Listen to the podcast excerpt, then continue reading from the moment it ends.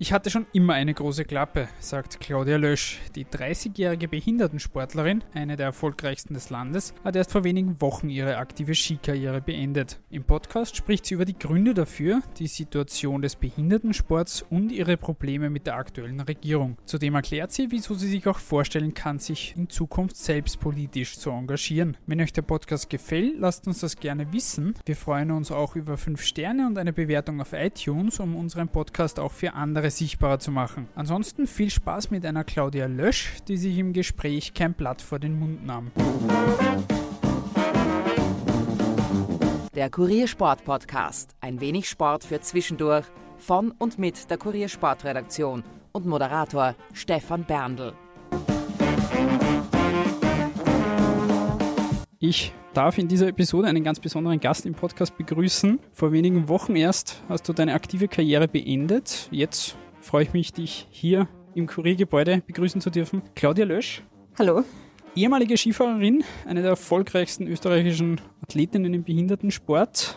Herzlich willkommen und danke, dass du dir Zeit genommen hast. Ja, herzlichen Dank für die Einladung. Freut mich sehr, dass ich da heute da sein darf. Du hast Ende September deine aktive Karriere für beendet erklärt. Als du gerade unterwegs warst zum Tag des Sports, hast du das quasi öffentlich gemacht. Bevor wir auf die Gründe dafür zu sprechen kommen, da werden wir noch genügend Gelegenheit haben, kurz auf die Erfolge, die du vorzuweisen hast. Das ist ja doch einiges. Ich zähle sie jetzt auf. Wenn ich irgendwas Falsches sage, bitte unterbrechen. wir haben neun Medaillen bei Paralympischen Winterspielen, zwei davon in Gold, beide genau. in Vancouver 2010. 19 WM-Medaillen, davon mhm. acht in Gold und mhm drei Siege im Gesamtweltcup. Der letzte jetzt erst letzte Saison.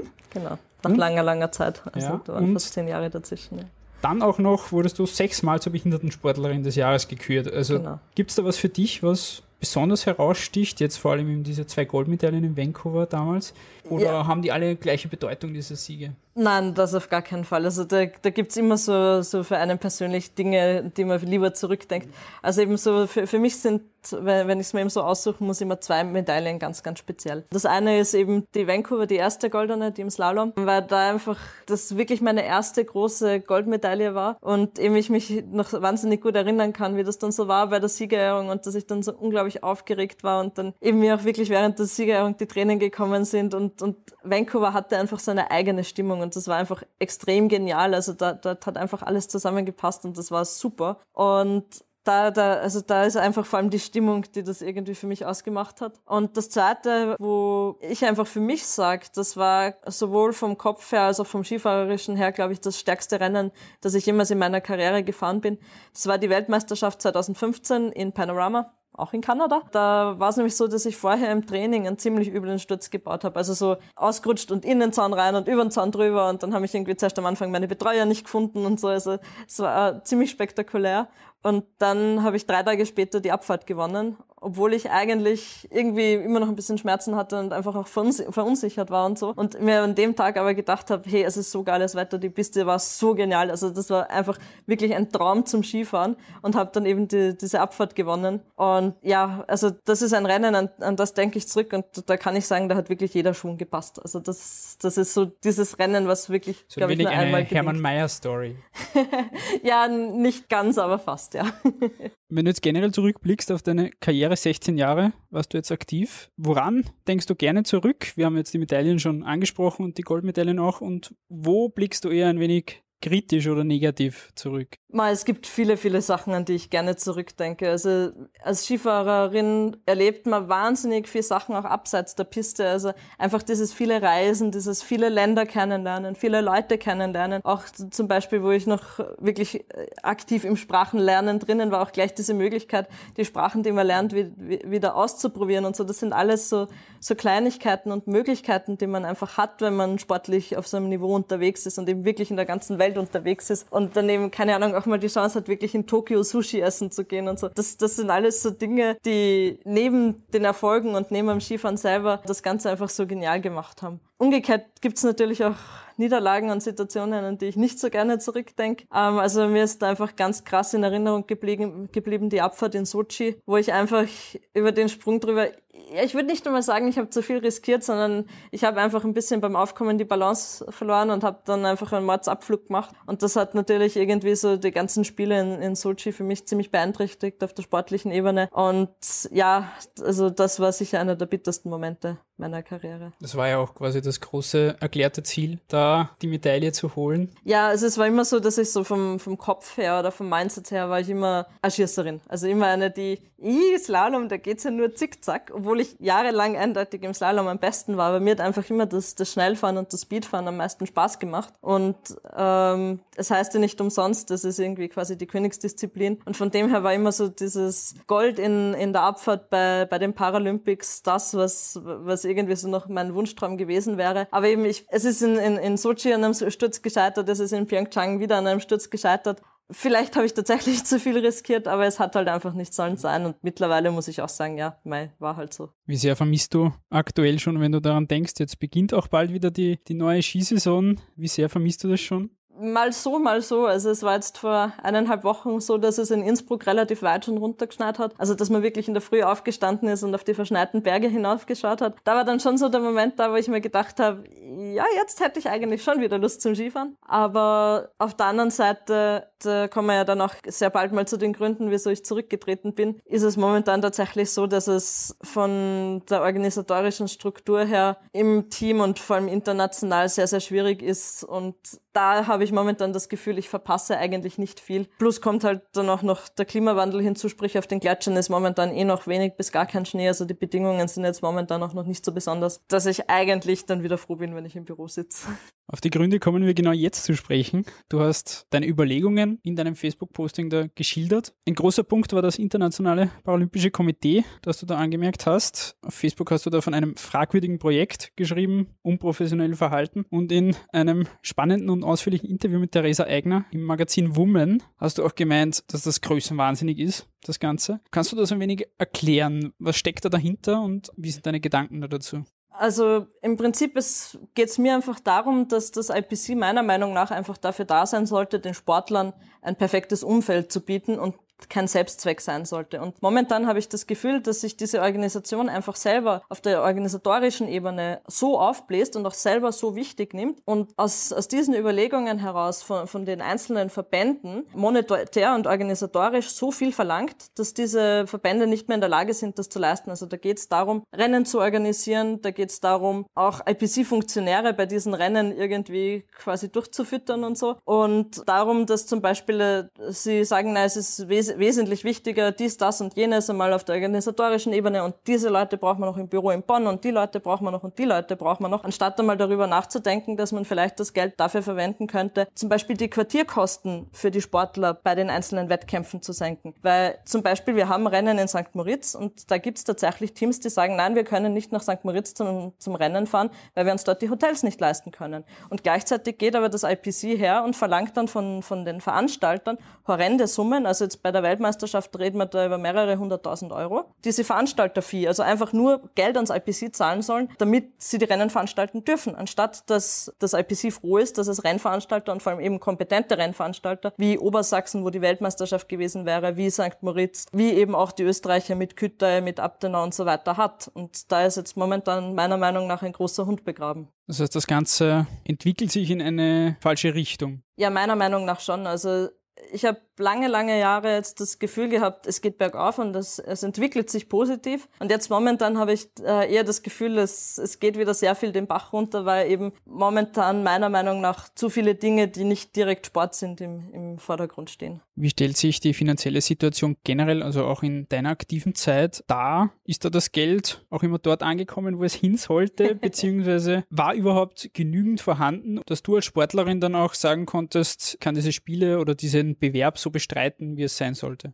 Also ich muss sagen, also da habe ich sicher quer durch meine Karriere sehr, sehr viel Glück gehabt auch. Also ich habe immer das Gefühl gehabt, okay, es ist zumindest genug. Also es, es, ist natürlich immer so, wenn man, je weiter man sich professionalisieren will, desto höher werden dann auch die Ansprüche. Und dann, es wären natürlich noch sicher ein, zwei Dinge gewesen, wo ich gesagt hätte, okay, die hätte ich gern gemacht. Also sowas wie zum Beispiel, wie auch die Kanadier schon angefangen haben mit Windkanaltests, auch viel mehr Material testen zum Beispiel und so, da, da, da wäre mit mehr Geld sicher auch noch mehr möglich. Umgekehrt ist es aber so, dass so, so quasi eben dieser, dieser Basissportbetrieb die letzten Jahre eigentlich recht gut ausfinanziert war und eben jetzt auch in den letzten Jahren mit der Öffnung vom Bundes Bundesheer, mit der Öffnung vom Zollkader und so weiter. Also sehr, sehr viel auch gemacht worden ist, mit auch ganz wichtig natürlich die Sporthilfe, die waren eigentlich die ersten. Da sehr viel passiert ist, dass uns also wirklich dem Sportler auf der individuellen Ebene sehr geholfen hat, wirklich das professionell machen zu können. Jetzt momentan erlebe ich einen Rückschritt. Also äh, es gibt momentan wahnsinnig viele verschiedene Versionen, woran es liegt und warum jetzt auf einmal, also bei uns zum Beispiel im Team, das, das Geld gefehlt hat, einen, einen also den, den, den Cheftrainer und den Co-Trainerposten nach nachzubesetzen. Also momentan habe ich eher wieder das Gefühl, okay, es fehlt an allen Ecken und Enden und wir wissen nicht mehr, wie wir tun sollen, weil einfach momentan eher ein Rückschritt da ist.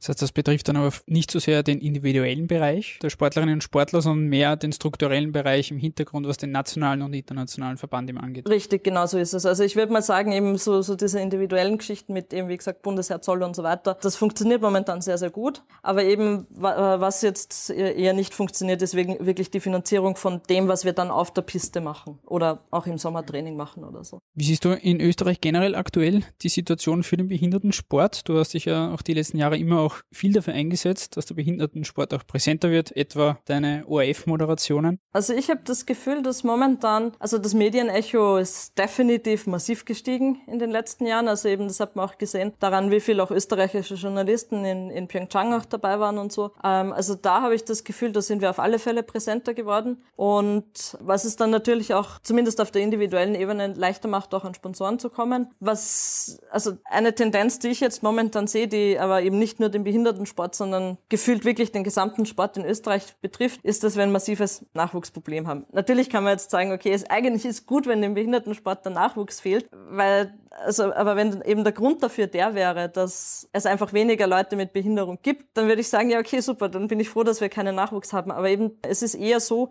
dass man junge Leute momentan sehr, sehr schwer zum Sport bekommt und vor allem noch viel schwerer in einen Leistungssport hineinbekommt. Zumal eben so, ich sage mal, bis vor 10, 15 Jahren oder eigentlich eher 20 Jahren waren wir schon noch sehr amateurhaft und da ist das halt gegangen, so nebenher arbeiten oder eigentlich hauptsächlich arbeiten und nebenher ein bisschen Skifahren. Und das geht jetzt halt einfach nicht mehr. Und eben von dem her, da jetzt Leute zu finden, die, die das auf sich nehmen, das ist wahnsinnig schwierig momentan. Also von dem her sehe ich das durchaus kritisch, dass wir einfach da gerade in der Nachwuchsarbeit uns noch sehr stark verbessern müssen. Das heißt, das Ganze, was jetzt, was wir vorher schon angesprochen haben, was sich jetzt in den letzten Jahren sehr nach oben entwickelt hat, stagniert gerade ein wenig, beziehungsweise geht eventuell sogar ein wenig nach unten. Genau, das ist mein Eindruck momentan, ja. Du bist, das habe ich in den Gesprächen, beziehungsweise in deinen Interviews zuletzt auch herausgelesen und war auch die letzten Jahre schon so ein sehr politischer Mensch. Und du hast in deinem Interview mit der Woman darüber geredet, über deine Begegnungen mit Heinz-Christian Strache und Sebastian Kurz, beziehungsweise du hast auch gesagt, dass du eigentlich ein Problem mit den beiden hast.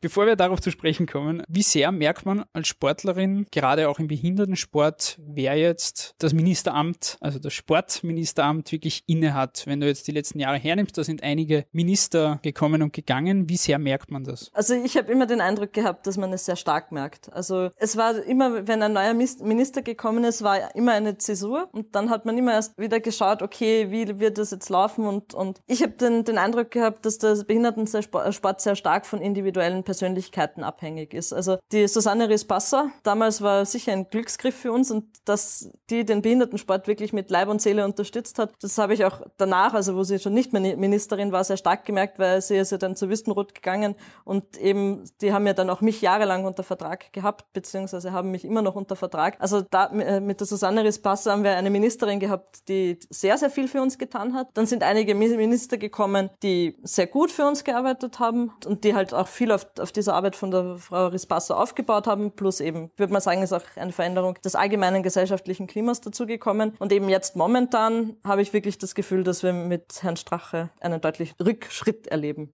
Macht sich das bereits irgendwie bemerkbar oder, oder wie, ja, woran merkst das, du das? das, was ich vorhin angesprochen habe, dass wir momentan das Gefühl haben, uns fehlt an allen Ecken und Enden das Geld, um eben unseren Sportbetrieb in sinnvoller Art und Weise äh, aufrechtzuerhalten. Weil ich meine, es ist ja nicht der Sinn der Sache, dass man einfach ein bisschen Skifahren geht, sondern da steckt ja mehr dahinter. Da brauchen wir ja tatsächlich Betreuer, die, die uns die Kurse stecken, die wissen, wovon sie reden und so weiter. Und da momentan an gute Leute zu kommen, hat sich im, im Sommer sehr schwierig gestaltet. Du hast ja auch das Frauenvolksbegehren und das Don't Smoke Volksbegehren beide unterschrieben. Jetzt hat die Regierung gesagt, dass, dass es da keine Volksabstimmung geben wird, trotzdem, dass die Marke quasi die 900.000 nur knapp verfehlt worden sind. Wie bewertest du auch diese Tatsache, dass Heinz-Christian Strache als Sportminister, selbst Raucher auch, eigentlich einer der großen Verfechter quasi davon war, dass dieses Rauchverbot aufgehoben wird? Ja, das passt für mich halt überhaupt nicht zusammen, weil auf der einen Seite, also gerade der Sport ist ein sehr gesundheitsbewusster Bereich und da passt das Rauchen einfach überhaupt nicht dazu. Was und außerdem denke ich mir oder habe ich als Sportlerin einfach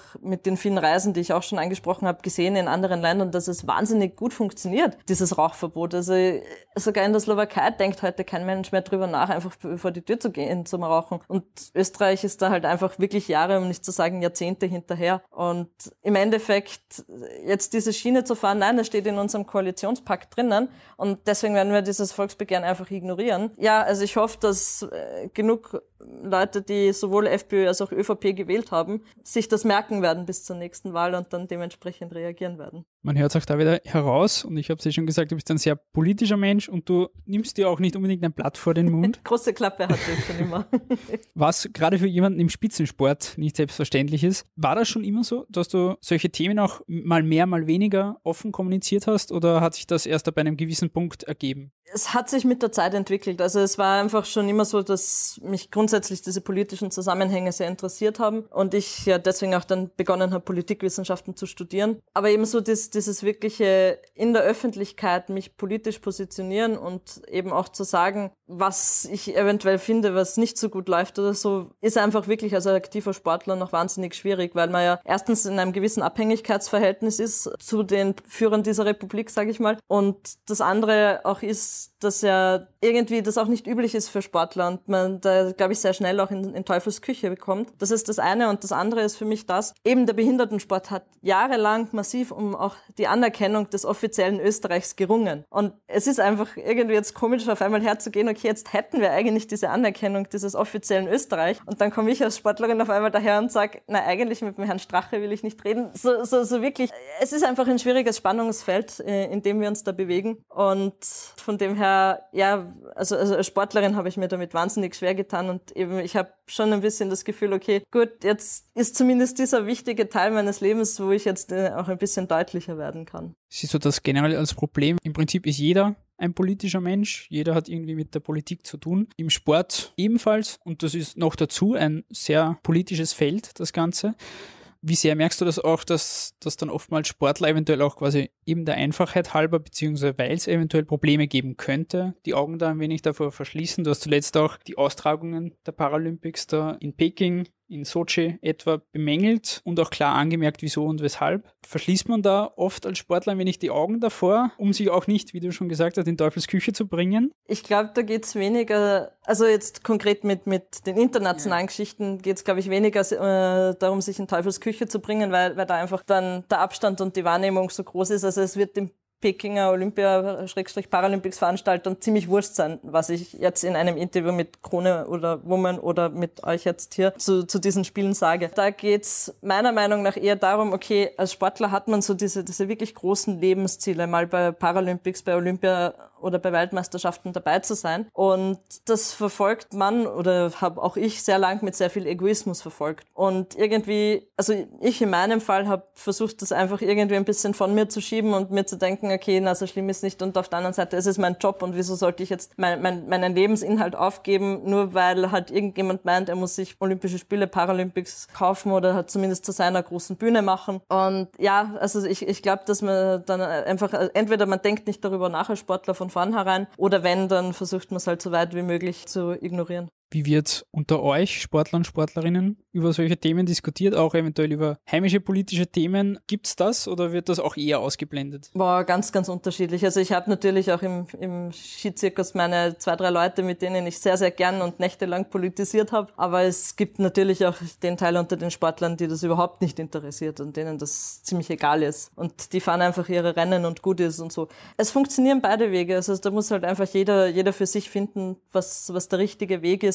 Aber eben, ich habe mir da immer sehr, sehr schwer getan damit. Findest du generell, dass Sportlerinnen und Sportler manchmal sogar mehr den Mund aufmachen müssten, gerade eventuell welche, die eine große Stimme haben, die eine große Reichweite haben, die eventuell vielleicht sogar was verändern könnten damit, wenn sie was sagen? Natürlich wäre es wünschenswert, aber ich, solange ich aktiv war, habe ich es ja auch nicht gemacht. Deswegen fände ich es jetzt ein bisschen feig, das von anderen zu verlangen. Deswegen, ja, natürlich wäre es gut und vielleicht müssten wir uns da auch ein bisschen stärker untereinander vernetzen noch. Aber jetzt irgendwie herzugehen und und, und zu sagen, quasi jeder Sportler sollte sich irgendwie positionieren oder so, das tut ja im realen Leben auch nicht jeder. Also das ist ja auch nur eine Handvoll Menschen. Ist wie gesagt ohnehin jedem dann selbst überlassen, wie er mit Richtig, solchen Themen ja. umgeht. Du hast gegenüber Women auch gesagt, dass du dir durchaus vorstellen könntest, selbst einmal in der Politik aktiv zu sein und dass du dich da zu vielen Dingen äußern könntest. Ist das auch ein Gedanke, wir haben vorher die politischen Entwicklungen schon angesprochen, der gerade durch, durch das auch irgendwie vorangetrieben ist, dass man sagt, man will sich auch selbst einbringen? Ja, genau. Also ich habe einfach momentan das Gefühl, dass, dass dieses Land im Umbruch ist und irgendwie habe ich das Gefühl, ich muss irgendwas tun. Aber eben irgendwie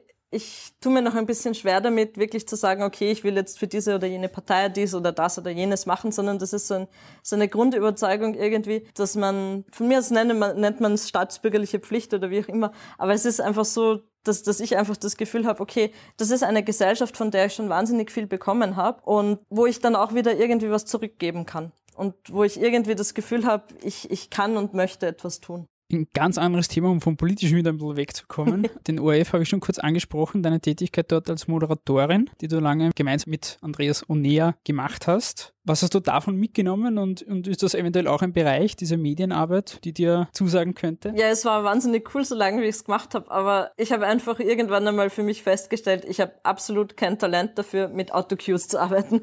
Also Autocues sind diese Teleprompter, von denen man halt abliest seine Texte. Und wie die Zuhörer vielleicht schon festgestellt haben, ich bin eine, die sehr gern sehr schnell redet und das ist halt eher weniger fernsehtauglich. Ich meine, was ich halt mitgenommen habe, war, ich habe extrem viele coole Leute kennengelernt, weil selbst als Behindertensportler kennt man nicht alle anderen Behindertensportler und da sind wahnsinnig viele coole Leute dabei gewesen und das äh, waren wahnsinnig viele spannende Interviews dabei, auch die, die ich selber habe machen dürfen mit, mit den Leuten und das also es hat mir schon sehr getaugt und ich kann mir auch durchaus vorstellen, im, im Medienbereich zu arbeiten, aber eben vielleicht nicht direkt vor der Kamera. Kommen wir wieder zurück auf den Sport an sich. Du hast jetzt viele Punkte angesprochen, die deiner Meinung nach problematisch sind aktuell und die auch zu deinem Rücktritt schließlich jetzt geführt haben. Wenn du jetzt als Ausblick voraus irgendwie Anregungen machen könntest, was müsste besser werden, was müsste sich eventuell ändern, national und international? Ja, ich meine, zum Teil habe ich es eh schon angesprochen. Also das eine ist natürlich die, die finanzielle Seite, wo, wo einfach so eine gewisse Grundausstattung hergehört. Ähm, das andere ist eben für mich organisatorischer Natur in, in in vielen Dingen. Also, weil ich vorher auch das Nachwuchsproblem angesprochen habe, also für mich ist da der, der Schulsport ein ganz zentrales Thema. Also für mich gehört die Arbeit mit Kindern mit Behinderung mit äh, und eben auch Sport für, für Kinder mit Behinderung noch viel, viel stärker in der Lehrerausbildung und auch in der Turnlehrerausbildung verankert. Also zum Teil ist es eh schon dabei, zum Teil ist es auf freiwilliger Basis, also es ist von Uni zu Uni auch unterschiedlich. Aber eben das gehört für mich als großes Pflichtmodul her, damit auch diese Berührungsängste, die Lehrer oft einmal haben, okay, was mache ich, oh Gott, da kommt jetzt ein Kind mit, keine Ahnung, Sehbehinderung oder von mir aus auch mit, mit Rollstuhl oder so daher, was mache ich mit diesem Kind jetzt im Turnunterricht zum Beispiel, ähm, dass da einfach viel, einfach Gedankenarbeit noch, noch gemacht gehört, meiner Meinung nach. Und eben das andere ist, ist auf, auf internationaler Ebene Ebene eben für, für mich gehört wieder mehr ein Fokus auf den Sport her. Also eben, dass man für, für jede einzelne Sportart, und das trifft ja nicht nur den, den Skisport, sondern sich wirklich überlegt, okay, wie können wir diese Sportart weiterentwickeln? Weil da ist jetzt, also das habe ich jetzt vorher noch nicht angesprochen, weil es ein sehr technisches Detail ist. Also es ist ja so im Behindertensport, ist es so, dass ja die Leute je nach ihrer Behinderung in Kategorien eingeteilt werden. Und dieses System wird momentan reformiert und momentan der Gedankenansatz läuft darauf hinaus, dass man, wurscht welche Sportart einer macht, diejenige Person Person in Kategorie XY einteilt. Und da ist es völlig egal, ob die jetzt drinnen in der Halle Torball spielen oder drinnen in der Halle Basketball spielen oder draußen am freien Feld Skifahren oder Langlaufen oder was weiß ich was. Und es ist aber natürlich so, dass sich jede Behinderung je nach Sportart unterschiedlich auswirkt. Und da will dieses, das IPC jetzt auch ein System machen, das über alle Sportarten hinweg das gleiche sein soll. Und Aus das, welchem Zweck, um es zu vereinfachen, oder? Um es für den Zuschauer transparenter zu machen, ist die Argumentation. Und ich sage Ihnen aber voraus, dass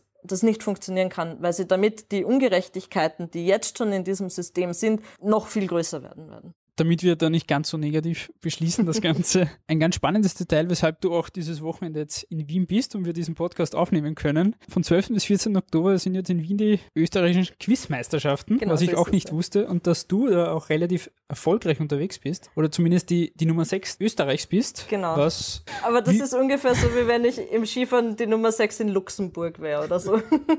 wie bist du überhaupt dazu gekommen und, und wie kann man sich das vorstellen? Ja, also dazu gekommen bin ich über meinen Freundeskreis eigentlich. Also es ist so, dass die, dieses Phänomen des Quizspielens in einem Lokal, also es ist klassische Pubquizzen kommt ja eigentlich aus Großbritannien oder vor allem aus England. Und eben das hat sich so vor zehn Jahren ungefähr angefangen, auch in Österreich zu etablieren. Und damals hat mich eben eine Freundin da, damals mitgenommen. Und dadurch habe ich eben die Leute, die in Österreich da sehr engagiert sind und so auch kennengelernt. Und die haben eben vor, vor einigen Jahren diesen österreichischen Quizverband ins Leben gerufen. Unter anderem mein mittlerweile Freund war Gründungsmitglied. Und ja, so bin ich zu dem Ganzen eben dazugekommen und habe dann eben auch über diese, diese Community erfahren, dass man da eben auch internationale Wettkämpfe spielen kann. Also da gibt's auch Weltmeisterschaften und Europameisterschaften. Und ja, also es war immer so, so so gescheit tun und, und so, so tun, als ob man alles wüsste. Das war immer schon ein bisschen mein Ding. Und von dem her bin ich da beim, beim Quizzen ganz richtig und es macht einfach unheimlich Spaß. Also eben gerade das, das Teamquiz, das am Samstag am Abend ist, das wird sicher sehr, sehr lustig werden. Also da spielt man so in Sechser-Teams zusammen. Dann gibt's auch Einzelbewerbe und dann gibt's einen Paarbewerb noch, wo ich mit, also es gibt im deutschen Fernsehen in der ARD so eine Quiz-Sendung, die heißt Gefragt, gejagt. Und eben einer von, von den Jägern, der Manuel Hobiger, der hat sich bereit erklärt, mit mir dieses Paarquiz zu spielen auch. Also da, da habe ich sicher einen guten Mann an meiner Seite.